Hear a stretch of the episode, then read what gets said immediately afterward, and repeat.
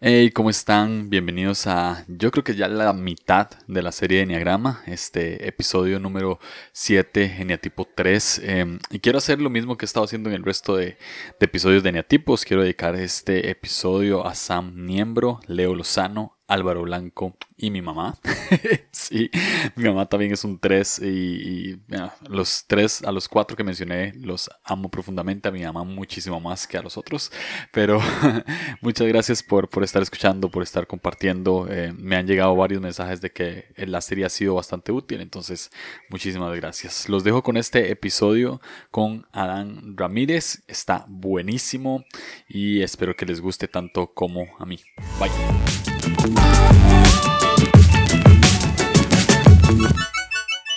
¿Por qué no te presentas, bro? ¿Quién sos? ¿Qué haces? Claro que sí, hey amigos, ¿cómo están? Mi nombre es Adán Ramírez. Busquen ahorita mismo mi podcast. Ah, soy pastor de Iglesia Red TLX. Pueden buscarnos en Instagram como arroba Iglesia Red TLX. Y nada, soy pastor de ahí, de esa iglesia hace Vamos, estamos entrando en nuestro tercer año. En enero, noviembre cumplimos tres años. La verdad, Dios ha sido bueno. Empezamos de cero con una con un grupo de 10 personas, un equipo, un, equipo impresionante. Y Dios ha sido bueno. Entonces, ya. Pastor de Iglesia Red, eso soy. Estoy aprendiendo, no crean que soy el mejor pastor y disto mucho de lo estoy aprendiendo. Cool, cool, cool.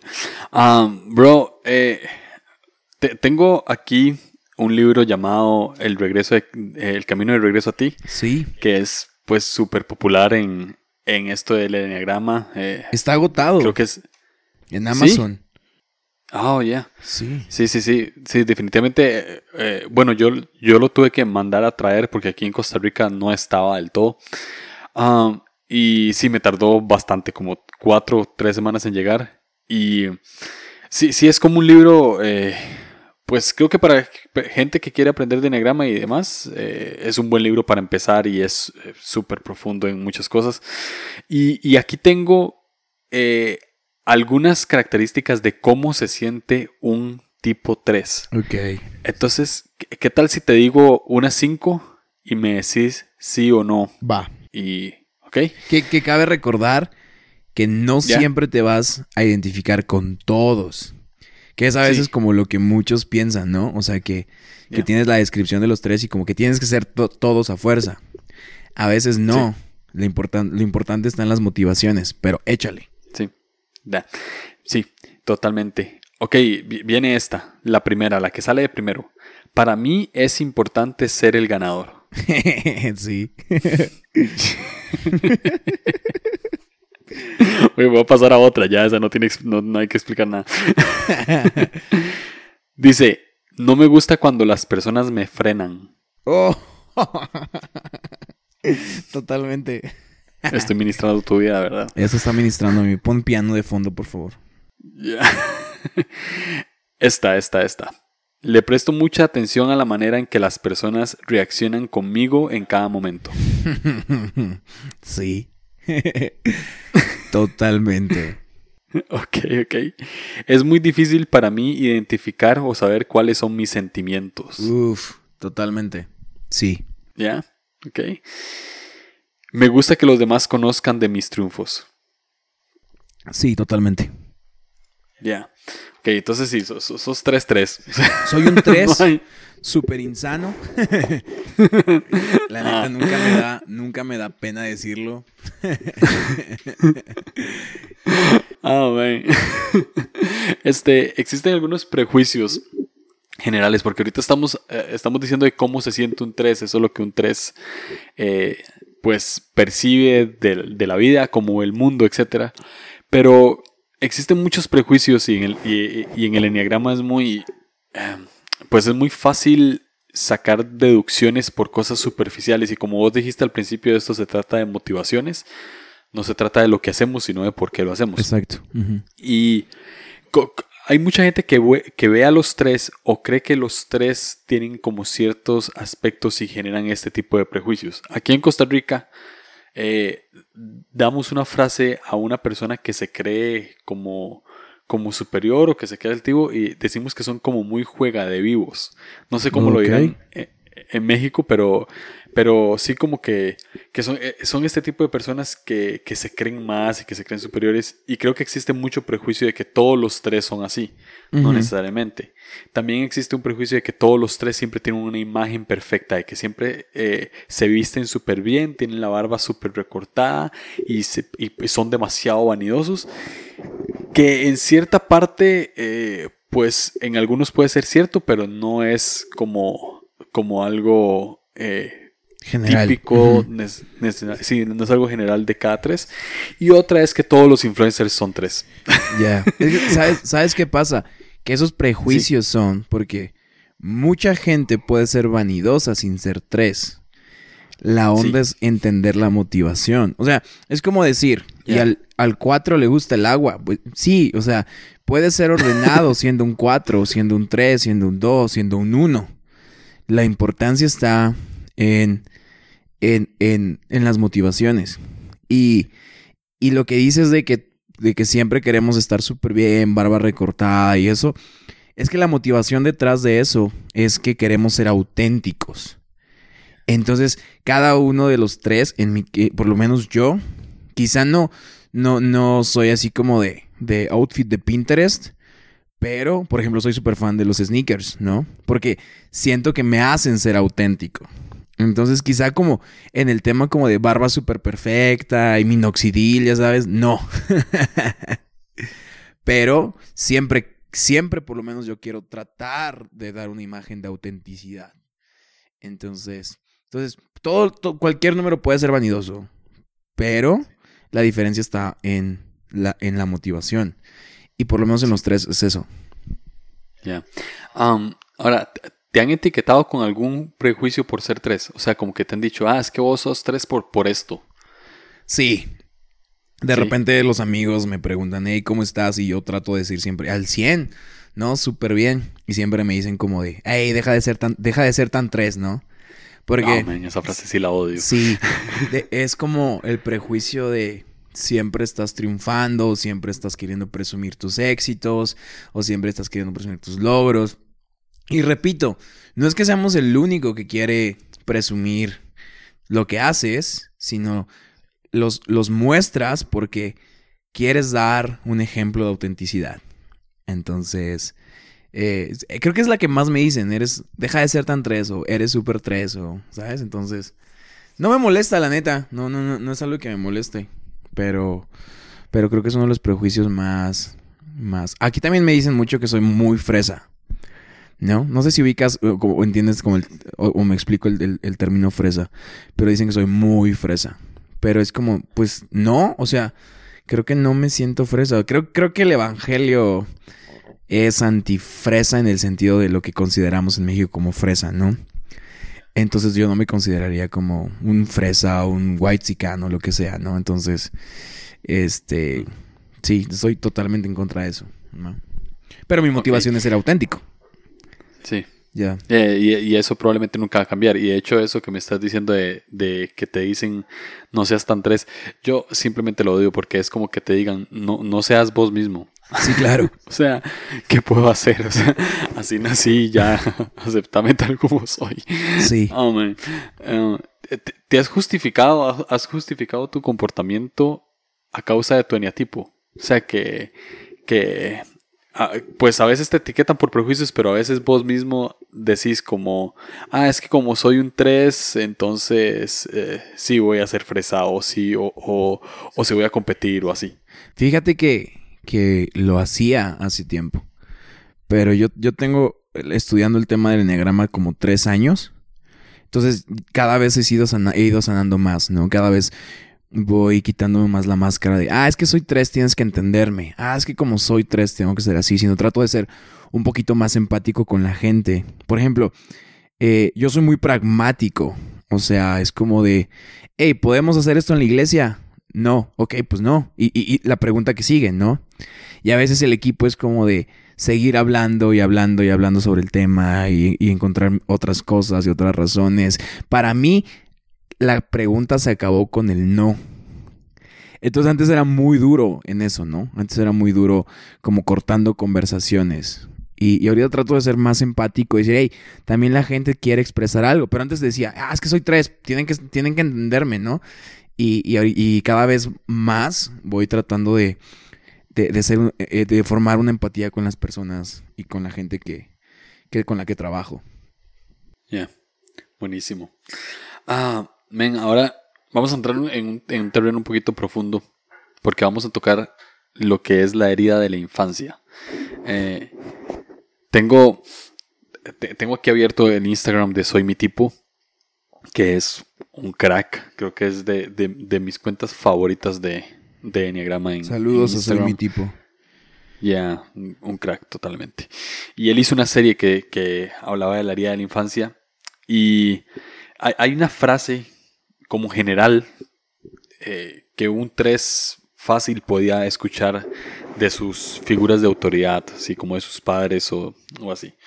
Y dice, vístete bien, tienes que dar una buena impresión. ¿De niño te identificas con esta frase? Ah, sí. Eh, yo no tuve, y quiero decir esto de forma prudente, yo no tuve una infancia complicada. Sí, claro, problemas familiares, como creo que todos, ¿no? Pero gracias a Dios no viví una etapa, una infancia complicada, como un 8 o como un 7, ¿no? Cuando tenía que, que superar algo adverso. Y lo digo con, con respeto y con prudencia, pero eso, eso, eso me llevó a, a, a- tener que, que sobreponerme a otras cosas. En, el caso de este, de la herida infantil, a eso, ¿no? O sea, hay un chorro de, de, de gente que me dice que yo no podía ensucia- ensuciarme de pequeño, que yo estaba súper súper pulcro con mis zapatos de charol, ya sabes. No sé si ubicas Sí. cuál es, o- no Sí, sé sí. si se llama así, charol. Que son como brillositos. creo que sí. Ajá. Ok, y con trajecitos completos y todo, y, y yo no me podía ensuciar, y mis papás me decían como, hey, no, tienes que dar una buena imagen, tienes que dar una buena impresión, no te puedes ensuciar. Y, y, y yo, nadie me cree esto, pero yo aprendí a comer con cubiertos desde muy chiquito, porque mis papás me decían, no puedes dar mala imagen.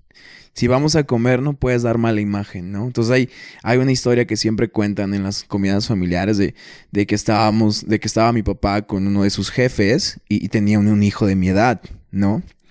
Entonces, eh, yo estaba súper concentrado tratando de comer con mi tenedor y mi cuchillo. Y la señora de, de- la, esposa de su jefe volteaba a ver a su hijo y su hijo era un caos, ¿no? Sucio, aventando comida y todo. Y le preguntaron a mis papás, hey, ¿cómo le hicieron para que su hijo diera buena imagen, ¿no? Entonces, desde, o sea, desde ahí creo que siempre, no te voy a decir que soy la persona como ahorita como más, eh, como detallista en mi imagen, pero sí esa, esa, esa frase, crecí con esa frase todo el tiempo, ¿no? Hey, no te puedes ensuciar, no puedes jugar. Entonces yo, yo no me subía a árboles a trepar, ¿no? Yo no jugaba en la tierra, ¿no? Yo tenía que, si quería hacer algo, tenía que cambiarme para, para el momento, ¿no? Entonces, eh, sí, creo que es una herida infantil que te hace querer buscar una buena imagen, ¿no? Delante de las personas. Wow, wow. Se, parece mucho a, a los uno, pero, pero como de una manera más eh, exterior. O sea, tenés que dar una buena imagen por fuera. Es que la- a diferencia de los unos, mi hermana es un uno. Entonces, mi hermana vivió lo mismo, pero mi hermana lo procesó eh, queriendo cubrir cualquier falla. Yo lo procesé pensando que eso me hacía auténtico o quizá único. Entonces, yo crecí pensando que si me mantenía limpio, era Sí. auténtico. Mi hermana creció pensando que si era auténtica, era aceptada o tenía paz, ¿no? Entonces es como la diferencia, que, que entre unos y tres somos pues medio parecidos, ¿no? O sea, como ahí medio las motivaciones a veces me podrían confundirse. Claro. Pero, Y dime, dime. sí, dale. No, no, dale. No, que, No, tú, tú, no, no, ¿cómo crees tú? Por... Es tu podcast, Julio, por favor. no, que lo que iba a decir, lo que iba a decir es que también eh, eh, con esto que me estás contando también es, es donde se empieza a desarrollar en los tres este sentido de competencia. Porque, por ejemplo, vos estás tocando que estabas en una mesa con un niño casi de tu edad que era un caos y que vos comías perfecto. Sí. Entonces eh, empieza a crearse esto que, que, que, tienen los tres de, ah, ok, yo soy mejor. Exacto. Él lo está haciendo mal, yo lo estoy haciendo bien, entonces yo soy mejor. Wow, ese, eh, Me, me, gusta, me gusta mucho el, el, tema de, de, la infancia porque uno va explorando cuál, cómo inician las motivaciones. nadie me cree esto, pero yo aprendí a leer a los cuatro años. Yo entré al kinder leyendo y escribiendo. Quizá ahorita hay gente, digo, porque ya los papás cada vez son más intensos, ¿no? Ah. Pero en ese momento aquí en México, o sea, hay, hay, hay gente ahorita que no sabe leer o escribir bien en a los 7, 8 años, ¿no? Entonces mi abuelo era, es profesor de literatura.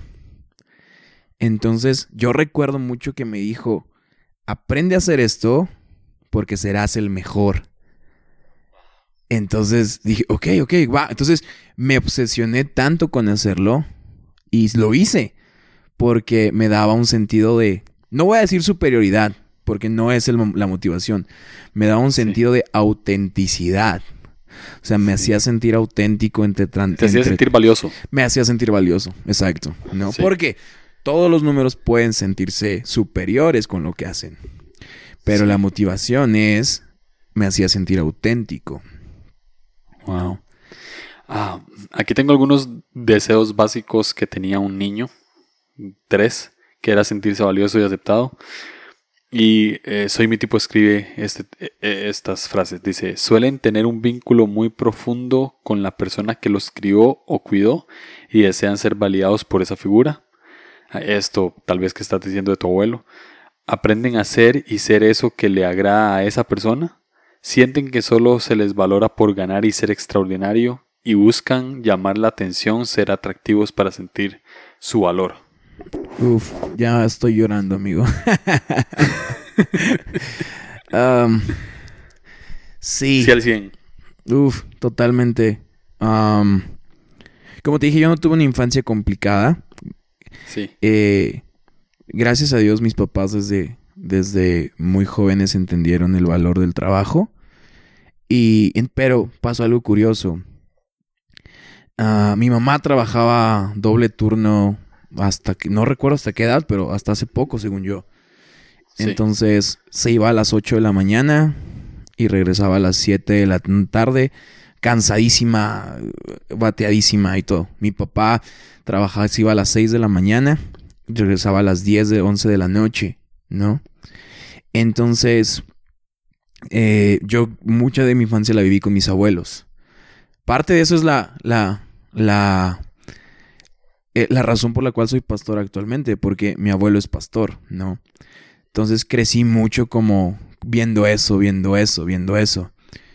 Eh, pero en el tema de, de, de, agradar a nuestras figuras de cuidado, que yo la verdad siento que, digo, no sé si oiga bien o mal, pero siento mucho respeto por ambos, por mi abuelo y mi papá. Porque mi papá pues, lo amo y lo honro y a mi abuelo igual, porque pasé mucho tiempo de mi infancia con ellos. Y a mi mamá y a mi abuela igual. Pero yo recuerdo mucho que una vez eh, mi papá obviamente, por, yo lo entiendo por razones correctas, no es mi deber juzgarlo, pero rara vez jugaba conmigo, ¿no? Entonces, yo una vez me di cuenta que le enseñé un diploma y me hizo caso. y quizás esto suena muy triste, pero me hizo caso. Entonces yo me di cuenta ahí que los logros eh, le llamaban la atención a mi papá. Entonces, eh, desde ahí me obsesioné con ser ah, el mejor en cualquier cosa. O sea, yo estaba obsesionado con tener diploma de, mejor calificación, diploma de mejor bailable, diploma de mejor lo que sea, ¿no? Porque si yo le enseñaba eso, me, me, me, me ganaba unos... Daba tiempo. Me daba tiempo con mi papá, ¿no? Wow. Entonces, sí, eso eso me, eso sí me, me, me, motivó mucho tiempo, toda mi infancia prácticamente, ¿no? Y estuve así primaria quizá, secundaria. Eh, en la prepa me desintegro, machín. en la prepa es como mi, mi periodo de mayor desintegración posible.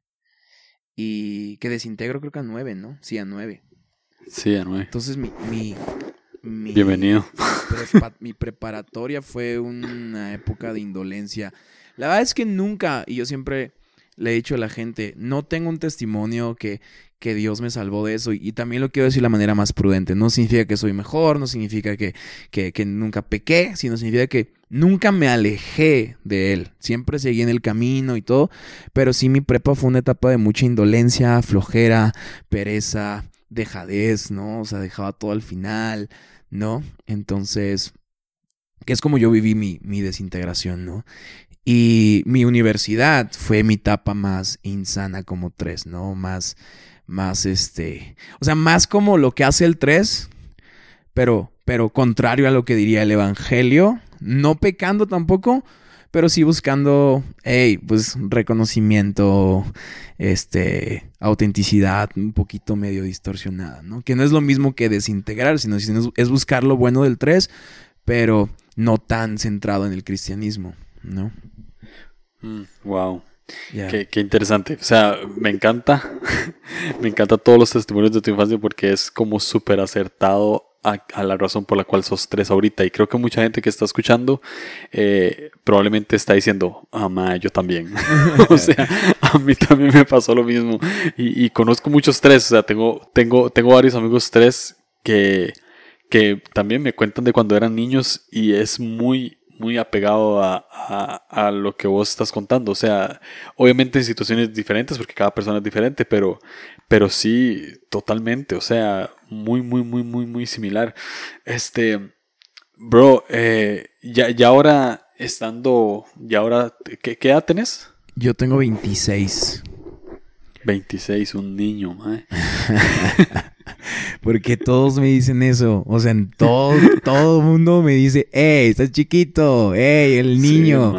y yo les digo, bro, los mayores influencers son más jóvenes que yo. Eso sí. nuestros jóvenes, estoy, perdón, me volví pastor, nuestros jóvenes están siendo educados por gente más pequeña y la iglesia no hace nada. Estoy, estoy bromeando, estoy bromeando. Ah, ya de adulto, viendo hacia atrás, eh, ¿qué, es lo que más valoras de tu infancia? Wow. definitivamente eh, me encanta hacer un 3. Sí. Y mi papá tiene mucha responsabilidad en hacerme un 3, ¿no? Eh, hacerme que estuviera en la universidad que él soñó. Para mí, o sea, eso, eso lo logró, ¿no? Entonces, que yo tuviera la carrera que él quería, lo logró. ¿no? Entonces aprecio mucho eh, ese, ese empuje de mi jefe, ¿no? Incluso para plantar la iglesia, tú sabes que para plantar una iglesia se, hacen, se necesitan recursos, ¿no? Entonces, obviamente eso parte de no, de, no, de, no de un domingo a otro, parte de una vida de, de esfuerzo y trabajo que, que él ha podido construir, ¿no? Entonces aprecio mucho eso, como el empuje, como la, el chip que me metieron de lograr cosas, Ah, obviamente en un nivel sano. Aprecio mucho el tiempo de, eh, de, mis, de mis, abuelos que, que, que, curiosamente yo aprendí todo lo espiritual con mis abuelos, no tanto con mis papás. Entonces agradezco ese cuidado espiritual que tuvieron hacia mí y, y valoro eso, ¿no? O sea, valoro, valoro todo eso. La verdad, te, te repito, no me quejo, no estoy traumado, no, no, no tengo nada, quizás ciertas cosas que tengo que sanar como todos, pero la verdad, ahorita entendiendo y viendo cómo, cómo, cómo eh, ir en contra del pecado del 3. Y ahorita me, acabo de acordar una, de una, de una, eh, de una anécdota. A mí me chocaba estar en equipos, en equipos de fútbol o de básquetbol, a menos que supiera que íbamos a ganar. Oh, si yo sabía que nos iban a golear, yo me hacía el enfermo. Oh, no manches. Amigos, si alguien de mi primaria o de mi secundaria está escuchando esto, no estaba enfermo, tenía miedo a perder. Wow.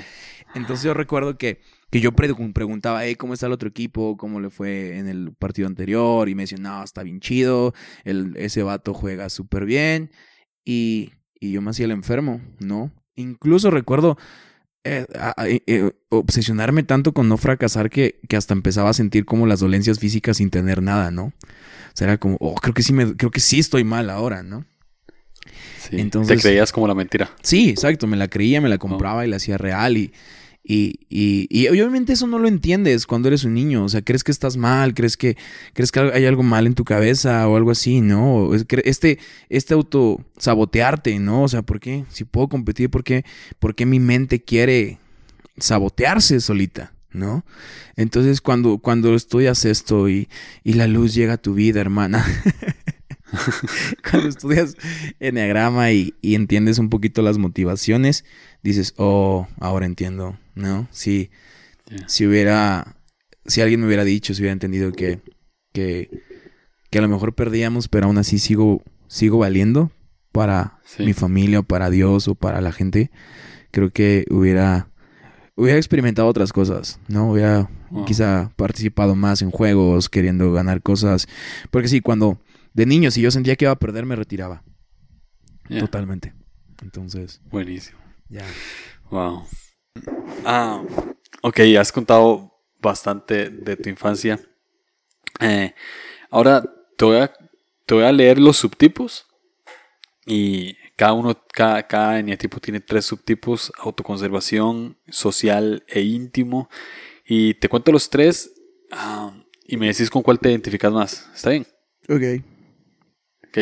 Vamos con el subtipo 3, autoconservación. Dice que es hombre y mujer de negocios. Todo esto lo leo en Soy mi tipo. Sí.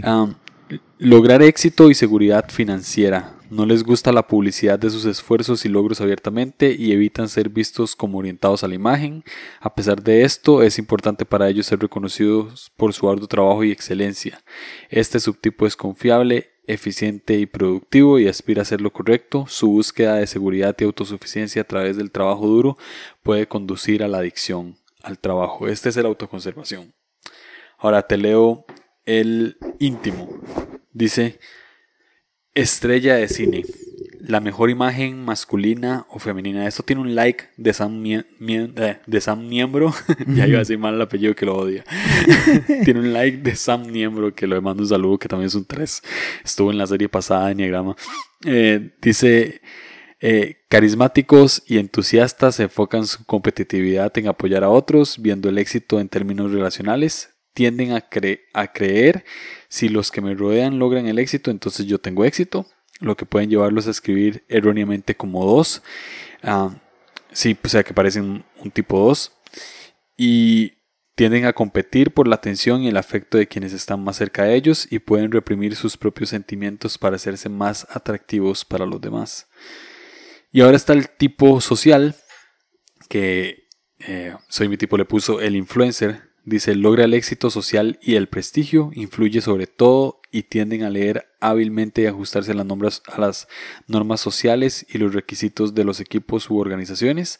Altamente competitivos, disfrutan estar en el centro de atención y comercializar con confianza sus ideas y logros. Tener buen aspecto y éxito es muy importante. Pueden encubrir fallas siempre y cuando el producto terminado haga que ellos y su equipo se vean bien.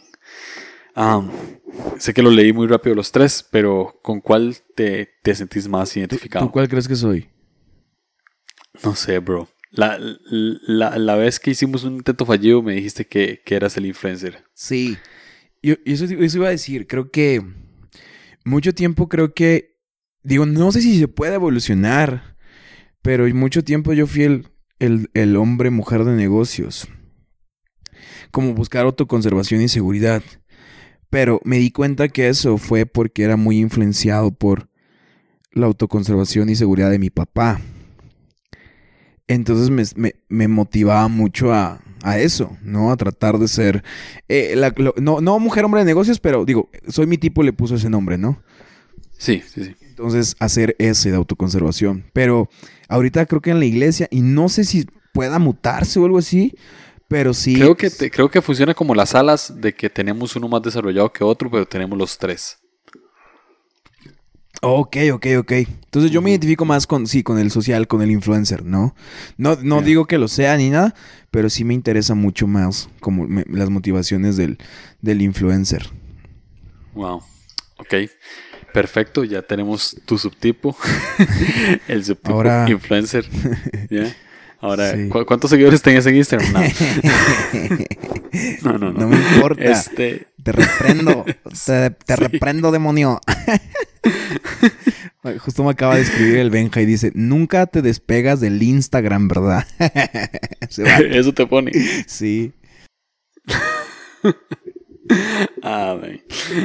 Ok, ahora te- te- tengo algunas preguntas eh, que yo o la gente le haríamos a un tipo 3. Eh, la primera de ellas es, ¿cómo lidias con el fracaso? Porque pues todos fracasamos, ¿sí? Sí. ¿Cómo lidias vos como un tipo 3 con el fracaso? Um, tr- trato, trato de que. de encontrar eh, calma y, de- y paz en la soledad de una comunión con Dios. Eh, sí, por, como, como por ser tres, quizá mi, mi ala es cuatro. Entonces, un fracaso lo dramatizo y, y cultivo un poco el dolor. Ya. Eh, entonces es más fuerte porque para mí los lunes de San Lunes son súper melancólicos, ¿no? Mm, Eh, entonces esto se va a ir muy mal, pero trato de ver eh, números, estadísticas lunes como para o trataba, ya, ya, ya trato de evitarlo, ya trato de ver que mi seguridad es, es en Dios, ¿no? Entonces lidio con Sí. eso, lidio con, eh, estoy, eh, trato de irme en soledad con Dios, descansar en esa postura de, oración, de, de una, eh, eh, de establecer una conexión muy personal, donde, donde mi- mis ganas de reconocimiento eh, puedan ser llenadas por la fuente de agua viva, ¿no? De una fuente que no se va a acabar. Entonces, en el tema, por ejemplo, cuando bajo de predicar, trato de irme 30 segundos, un minuto a solas. Y mi oración es, Dios, no sé si lo hice bien, no sé si lo hice mal, pero la aprobación y el reconocimiento me lo das tú. wow. Entonces ya, puedo saludar a todos porque antes, cuando era joven y, y tonto, pre- le, pre- le preguntaba a la gente, ¿qué tal? ¿Cómo estuvo? Entonces la gente me decía, hey, bien, pastor, predicas bien chido. Y pues te- cada, cada, cada lago te subía un ladrillito, ¿no? Sí. Y ahora es eso, me voy en soledad.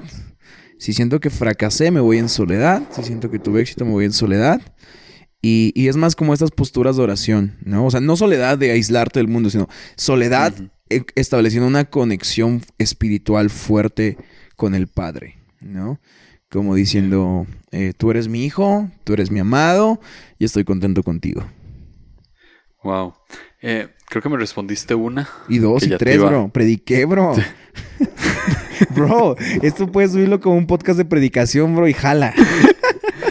Te voy, a, te voy a dar esta parte solo para tu iglesia y lo subís ahí en Spotify. Ah, creo que me respondiste la, la segunda que te iba a hacer, que lo que te iba a preguntar es, ¿qué te da valor? Um, Ya. no sé si la querés responder. Creo que respondiste bastante en la, en la pregunta anterior, pero, pero puntualmente, ¿qué te da valor? Sí. ¿Qué me da valor? Eh, sanamente me da valor Dios, lo que Dios dice de mí. Sí. Eh, pero también eh, mi, mi, mi, mi, mi triada de afecto es con... eh, es, eh, digo, mi triada sí es como de, de apego. Mi triada de afecto es como de apego. Entonces, eh, soy también me da mucho valor mis amistades, ¿no? Entonces trato de, de que mis amistades sean amistades sanas, correctas, que puedan decirme las cosas como son, porque también me da mucho valor la gente que está a mi alrededor, ¿no? Eh, principalmente Dios, ¿no? Y cuando estoy solo con, en una relación con Él, en un devocional con Él, eso me da absoluto, absoluto valor y confianza, ¿no? Wow. Um, ¿Qué te hace feliz? Uf. Justo hoy estaba hablando con un amigo de eso. Eh, me hace feliz crear algo. Mm, Estar creando algo que puede triunfar o, pegar, me llena de una paz mental y emocional impresionante, ¿no? Tenemos en la iglesia una barra de café que está abierta toda la semana, entonces, o sea, el sentimiento de, hey, ya sabes, o, sea, no sé nada de crear recetas, pero como, como que a veces llego con las ganas de, hey, ¿y si hacemos una receta con jugo de naranja y, este, y Coca-Cola y luego le echamos no sé qué, limón? Y, y ese momento me llena de una paz mental y de una reacción emocional muy sana. Digo, al final quizá no, no, no funciona y nada, pero ese momento me ayuda. Diseñar me hace súper feliz, pero creo que creo que es el punto de crear algo, crear un plan de negocios, crear una estrategia, incluso crear una, un, este, un Excel que te vaya midiendo, las, la asistencia de la iglesia y te, te vaya actualizando bien el porcentaje de crecimiento y el porcentaje de retorno y una regresión lineal que te diga en cuánto tiempo vamos a llegar a cuántos números y tú puedas buscar, a ver, ¿en qué, en qué semana vamos a tener tal asistencia? Bro, me hace feliz. Y sí, así soy de intenso, así soy de tres. me encanta, me encanta. De verdad me encanta porque en el libro de, Camino de Regreso a ti dicen que dice que un 3 se siente como como me dice, o sea, me gusta poner metas eh, como alcanzables y alcanzarlas. Totalmente. Totalmente. Buenísimo. Eh, por ejemplo, ah. yo pido la asistencia semanal. Ahora, yo sé que quizá muchos que escuchen van a decir, hey, no, te enfocas en números o lo que sea. O sea, para mí, enfocarme en números es porque la puerta de mi iglesia está muy abierta y quiero ver cuán abierta está la puerta de atrás. O sea, la puerta de enfrente está abierta, pero a mí mis números me sirven para ver cuán abierta está la puerta de atrás por donde la gente puede salir. Entonces me gusta ver cerrarla. Entonces tengo estadísticas, bro, de todo. Pero no por una obsesión. Quizá empezó como una obsesión insana.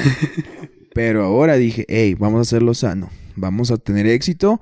Y el éxito es llevar a la gente a la salvación. Entonces, vamos a hacerlo de la mejor manera posible. Cool. Eh, dicen que los tres les cuesta mucho descansar. O sea, como que no paran y no paran de trabajar. Eh, ¿Cómo descansas? ¿Cuál es tu tiempo de descanso? Ah, ah, fíjate que, que... No tengo el más. no, que son lunes. Eh, ah, sí, creo que nos cuesta descansar. Por, pero por lo menos en mi caso, me cuesta descansar de querer crear algo. O sea, puedo estar sentado o acostado, pero mi mente está viendo qué evento hacemos esta semana. ¿Qué hacemos? ¿Qué hacemos? ¿Qué hacemos? ¿Cómo alcanzamos más gente? ¿Cómo levantamos más influencia? Entonces, sí. no, no, no, no, no, no, por lo menos en mi caso, no soy tan, tan de hacer cosas como de, como un 8 quizá, que es como más intenso y trabajo, trabajo, trabajo, trabajo, trabajo, trabajo, pero de manos. En mi caso es trabajo mental. Sí. Entonces me obligo a, a desconectar un poco el cerebro, ¿no? En este caso, San Lunes, eh, un estilo de vida que es que la neta la gente lo critica, pero es, es lo que Dios enseñó como el, día de reposo, ¿no? Sí. como el sabbat. Entonces, ah. descanso los lunes, bro, y es una rutina de café, series, trato de desconectarme de la iglesia un poquito y hablar con amigos, salir con ellos, me janguear con ellos, me llena la, la pila al 100. Buenísimo. ¿Cómo sos vulnerable? Ah, mi equipo sabe con qué batallo. Eh, yo le digo mucho a mi equipo, hey, este, este domingo alguien me dijo que, que prediqué bien y se me subió. Wow. Eh, entonces, en mis juntas o con mis amigos, yo le digo eso a la gente. Porque creo, y eso me lo enseñó mi pastor, creo que cuando lo externalizas o lo sacas, no sé qué pasa, pero como que te desintoxicas de cultivarlo en pecado. Entonces, si no lo hablo, sé que lo cultivo. Pero si lo hablo, ahí terminó para mí. Mm. Entonces, por ejemplo, si, si algo pasó que me hizo sentir bien, lo digo inmediatamente. Es como, hey, bro, eh, eh, alguien se acercó. Apenas, apenas una, una familia llegó de una ciudad que estaba a dos horas de, la iglesia.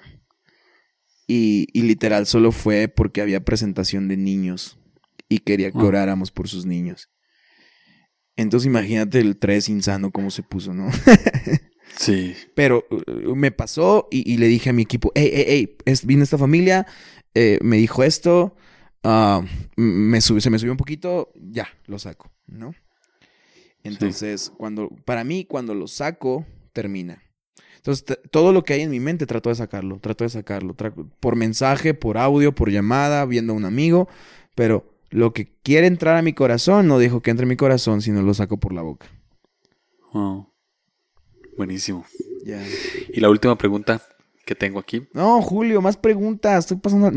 Estoy pasando la bomba contigo, Julito. No, pero esa es una, es una de las últimas preguntas que tengo de la gente. Es broma, es broma. Y, sí.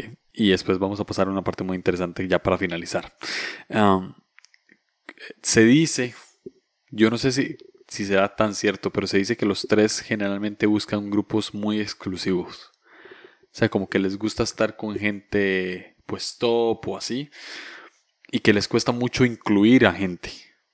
Eh, más que todo como que no son de su, de su mismo gremio o, su estatus social, económico, etc. no, no creo que sea algo tan cierto. O sea, creo, que es algo eh, que se puede tomar como un prejuicio. Pero sí hay, sí hay este, casos. ¿Vos cómo sos inclusivo? Creo que, además es algo que, como pastor lo tenés que, que desarrollar. Pero ¿Cómo sos inclusivo? ¿Cómo haces para que todos puedan eh, eh, entrar tal vez, no tal vez a tu círculo íntimo, pero sí que todos se puedan sentir bienvenidos con vos? Uf, qué buena pregunta. Definitivamente creo que... Yo sé, esa le hice yo. Definitivamente. definitivamente creo que es un prejuicio. Por lo menos en mi caso, ¿no? Em, por lo menos en mi caso sí es un prejuicio porque como te dije, yo crecí en, en eh, siendo nieto de pastor. Mi, mi, papá fue pastor un tiempo. Después se inclinó más por el, por el tema de los negocios.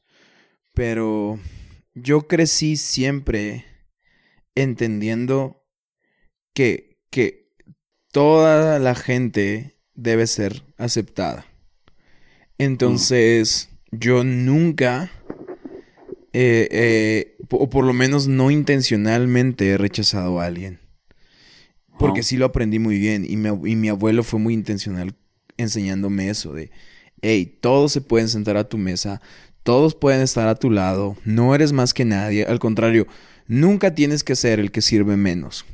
Y eso me ayudó a mí a, ser, ser, ser abierto con todos. O sea, en la iglesia todo el mundo puede entrar a mi círculo y con todo el mundo. Hay gente que me dice bro, hay gente que me dice Adán, hay gente que me dice pastor, pero eh, trato, de, trato de tener actividades con ellos, ¿no? Y, y, me choca mucho esta, esta idea católica de, de el Padre, ¿me explico? Como el Supremo. Entonces, en, en, la iglesia somos muy intencionales de, de, de, quitar un poquito esa cultura, ¿no? Es como de, sí, soy el pastor, pero soy igual que tú. Y, y sí, soy tu líder y sí, creo que me tienes que respetar, pero creo que, creo que estamos al mismo nivel, ¿no? Entonces, sí, trato de hacer aseo con ellos, trato de jugar con ellos.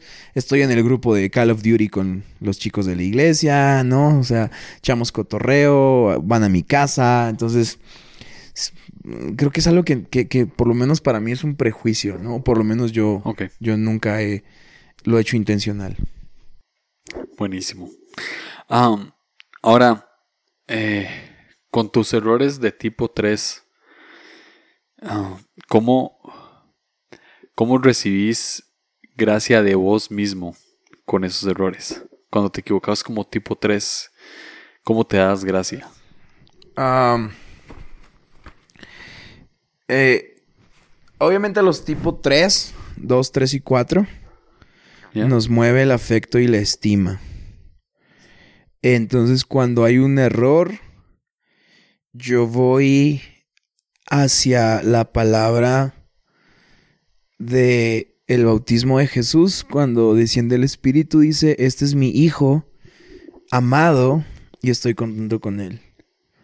Entonces, obtengo gracia en esa frase, en que soy amado, ya soy amado, ¿no?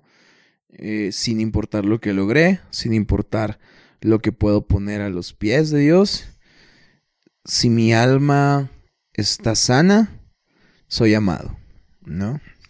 Entonces esa gracia se ha hecho muy presente estos últimos meses, quizá un par de años en la iglesia. Como, como anhelo afecto y estima, y como soy apegado, ah, trato de que eso que necesito me lo dé Dios. Entonces esa gracia la encuentro en Él, en ese, en ese descanso, en, ese, en esa postura de, de, de, de silencio, de soledad en Él. ¿No? Que sea Él el que hable y me diga. Me gusta mucho la, la historia de cuando Juan el Bautista está en la cárcel. Sí. Y manda a sus discípulos a preguntarle a Jesús si es Él. O sea, es como, eh, pregúntale si es Él. Y, y, Jesús responde, estaba predicando y responde, díganle a Juan lo que están viendo. Personas son sanadas, milagros están sucediendo. No le dijo, dile, dile que sí, sino dijo, dile lo que estás viendo. Y la Biblia dice que los, que los discípulos de Juan se voltean y cuando se voltean, se alejan, Jesús empieza a hablar bien de Juan. Me gusta entenderlo así, que, que, a veces preguntamos, Jesús, ¿eres tú por el que estoy peleando? Si estás tú aquí, tú, tú estás detrás de todo esto. Y me gusta entender la gracia de ver lo que está sucediendo. Gente nueva está viniendo, familias están siendo restauradas, jóvenes están dejando adicciones. No te voy a responder si sí soy yo, pero ve lo que está pasando. Porque sé que cuando lo vea, sé que me dirá, ¿era yo o no era yo por quien peleabas? Entonces yo me imagino que cuando Juan le cortan la cabeza y abre los ojos del otro lado, y, digo del otro lado como, la figura, ¿no? Sé que hay diversas posturas de cómo, sucederá, ¿no? Pero cuando abre los ojos, me imagino la, figura de, de Juan diciéndole a Jesús, oye, si me hubieras dicho que eras tú, quizá hubiera muerto más feliz, porque me hubieras confirmado que por ti peleaba. Pero Jesús le dijo, hey, ya no importa, yo, me imagino que Jesús le diría, ya no importa, estás, viste lo que sucedió y ahora me ves a mí y si era yo por quien peleabas. Wow. Entonces esa, esa gracia me gusta mucho entenderla como, como cuando a veces me siento fracasado, que no he sido auténtico, me voy a esa historia y, y, me pongo como en esta postura de, ¿qué está pasando? Ok, ok, yo me siento fracasado, siento que no estamos en los números, siento que no estamos alcanzando más gente, qué está pasando hoy. Entonces, es como, ok, sí estamos bien, vamos bien, Jesús está con nosotros, sigamos peleando. Wow. Otra ah, predica, bro. Sí, man, o sea, ya no tengo, no, tengo que comentar aquí, o sea. increíble, increíble. Wow. Sí, y a veces la pregunta es, si Jesús no fuera por ti, seguirías creyendo en Él. Porque a veces es la, idea de, mm. va a venir por ti, va a estar por ti, pero en esta historia Jesús casi casi le dijo a Juan, a los discípulos de Juan, en esta ocasión no iré por ti, pero sigue creyendo en lo que ves. Porque cuando abra los ojos de ese lado, estuve ahí. Entonces, es, yo una vez prediqué eso, es, yo sé que todos decimos Jesús vendrá y te rescatará. Pero si la respuesta de Jesús para tu momento actual fuera, hijo, no iré por ti. No voy a ir, no te voy a sacar de la cárcel, no voy a evitar que te corten la cabeza, no lo haré. Pero sujétate a la promesa de lo que estás viendo.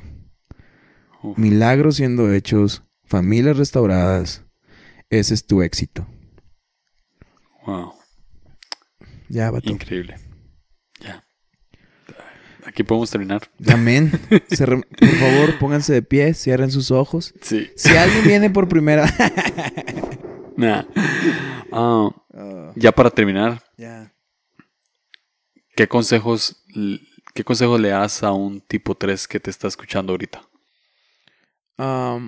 es chido ser 3, pero tenemos un pecado muy fuerte y puedes vencerlo. Puedes vivir una vida con un alma que pueda entrar a la vida eterna, pero tienes que dejar el pecado. No está mal querer reconocimiento, pero todo el reconocimiento se celebra hoy. No hay reconocimiento que se guarde para mañana. Hmm. Porque la victoria no es terminar un domingo, la victoria es regresar al domingo siguiente a seguir peleando. Entonces, oh. queremos reconocimiento, pero el reconocimiento a veces me gusta verlo como el maná. Es para ahorita. No se acumula, no se compra, no se vende, se recibe en el día, en el momento. Y nunca hay que hacer más fiesta por el pasado cuando las misericordias de Dios se renuevan cada día. Uf. Ya. Muchísimas gracias. Gracias por, por todo eh, lo que estás diciendo. Yo sé que te dirigís mucho a los tres, pero yo estoy ministrado. Eh, ya, ya te pido tu número de cuenta para diezmar.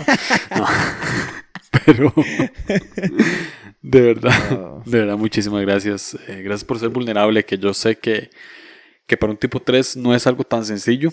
Ya. Justo, justo hablábamos ahora en la tarde que el tipo 3 es el que como que guarda más sus, sus sentimientos, ¿verdad? Como que reprime más sus sentimientos por temor al fracaso. Sí.